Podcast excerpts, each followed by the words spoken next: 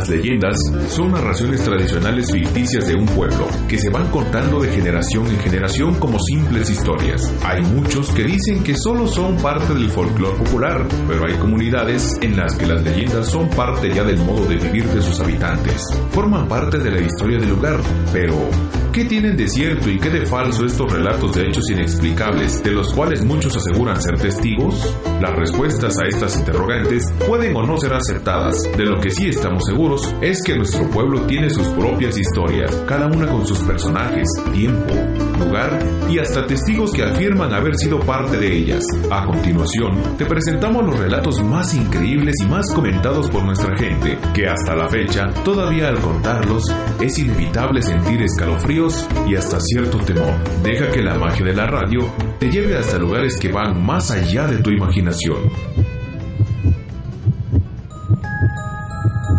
Siéntate. Escucha. Cierra los ojos. Estás a punto de entrar en el mundo de lo sobrenatural de lo que no tiene explicación. Lo que a continuación escucharás son historias contadas por gente de Jutla que se vieron cara a cara con lo desconocido. Que empiece la sesión. Abramos el baúl de las leyendas.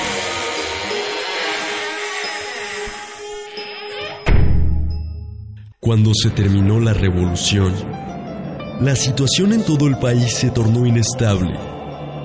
En nuestra heroica ciudad, empezaron a brotar enfermedades incontrolables para la época. Estos males se propagaban como pólvora. El olor a muerte y putrefacción rondaba por todo el pueblo. La gente enferma salía a las calles simplemente esperando a que pasara lo inevitable la muerte. Era el tiempo de la peste, decían los mayores, tiempo en que los cadáveres eran parte del paisaje cotidiano de Jutla. Una cantidad incontable de hombres, mujeres, niños y niñas fueron abandonados a su suerte, sin alguien que pudiese auxiliarles. Algunas almas bondadosas les llevaban alimentos escondidas a quienes agonizantes no podían valerse ya por sí mismos. La situación se agravaba cuando alguno que aún podía caminar se quería pasar de listo y arrebatar el alimento con violencia. Era la miseria, la decadencia social. Por eso, casi nadie salía de su casa. Y cuando lo hacían, no quedaba otra que ir esquivando y en ocasiones hasta pisando los hombres que yacían en el suelo. Tal atrocidad provocaba que muchos familiares ya no quisieran saber nada de ellos.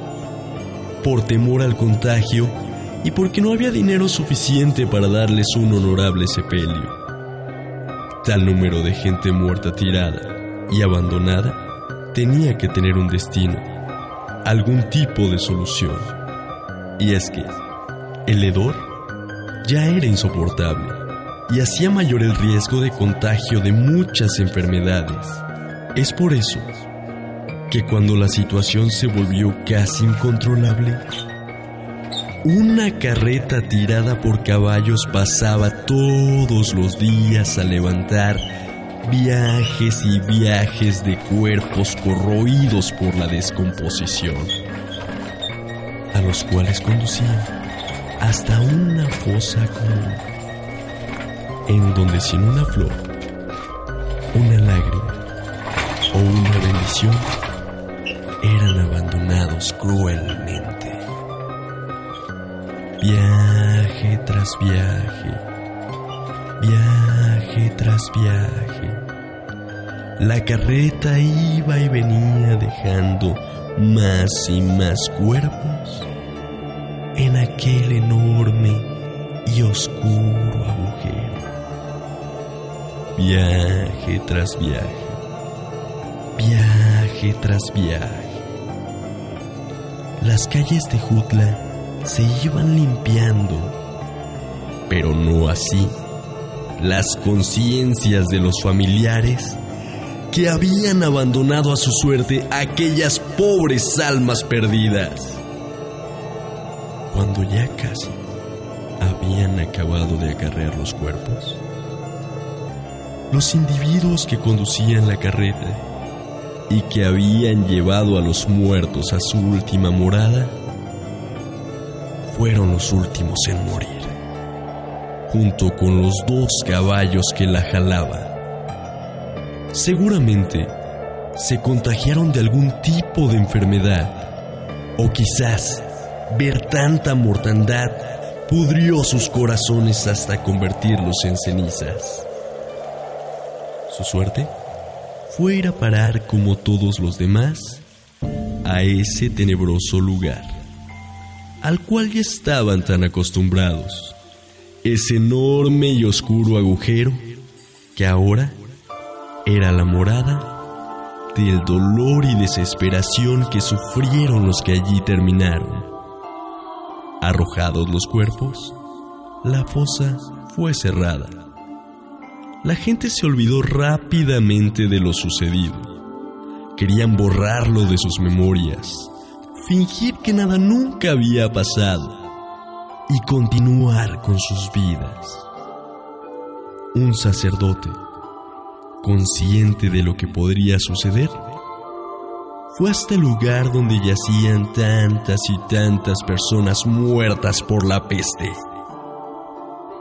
Con agua bendita y un crucifijo, hizo la señal de la cruz y rezó y rezó por el eterno descanso de todas aquellas personas.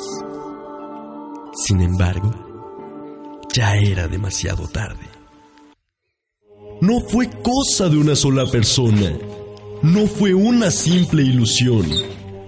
La gente del pueblo seguía escuchando aquella carreta pasar por las calles, seguramente tripulada por los mismos hombres y tirada por los mismos caballos que habían arrojado a la fosa. Todas las noches escuchaba el crujir de las llantas el trotar de los caballos y hasta lamentos, lamentos y gritos de dolor que ponían peliagudo hasta el más valiente. La gente del pueblo la bautizó como la carreta de la muerte, que regresaba noche a noche reclamando el olvido y desidia de los que dejaron morir a tantas personas sin un signo de piedad sin una migaja de compasión. Algunos cuantos incluso juraban haberla visto y la describían como una vieja carreta torcida que rechinaba escalofriantemente, jalando cadenas y que era tirada por dos enormes caballos negros con ojos rojos, rojos como el infierno. Otros más Contaban que detrás de la carreta venía un tumulto enorme de gente en silencio y cargando una vela, como en una procesión. Todas las noches el recorrido era exactamente el mismo. Los rechinidos, las cadenas, los lamentos. Mientras la carreta se escuchaba, se podía percibir un olor a podredumbre era el mismo aroma fétido de la peste. Nadie, nadie salía a curiosear. Estaba prohibido siquiera mirar por la ventana. Y no había quien se sintiese tan valiente como para enfrentarla. Por la mañana, muchos pretendían explicar lo sucedido, buscar la razón de tan putrefacto olor son animales muertos, decían los más incrédulos. Sin embargo, nunca encontraron rastro de algún cuerpo en descomposición. El pueblo entero estaba aterrado por la extraña y aterradora situación que se vivía. Nadie quería salir más por las noches para no encontrarse en el oscuro camino con la carreta de la muerte. Fue entonces cuando un grupo de gente decidió llamar al sacerdote para rogarle que volviera a la fosa, a orar por las almas de sus familiares caídos. Y fue así como llegaron a este lugar, con velas, flores, lágrimas y bendiciones, prácticamente todos los habitantes de Jutla. Rezaron todo el día, dejaron la ofrenda y esperaron. Después de ese día, las noches se tranquilizaron y la vida volvió a ser normal. Sin embargo, a veces por las noches, y si pones mucha atención,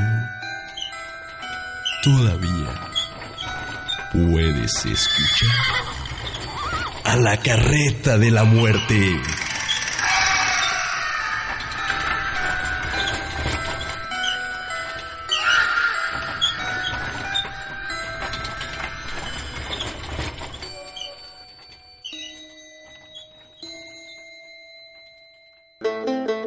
Esto fue una producción de la Ecuteca Radio. Guión e idea original, Tomás Ramírez. Edición, Pedro Romero y Tomás Ramírez. Narración, Tomás Ramírez. Agradecemos a todas las personas que nos contaron sus historias para la realización de estos audios.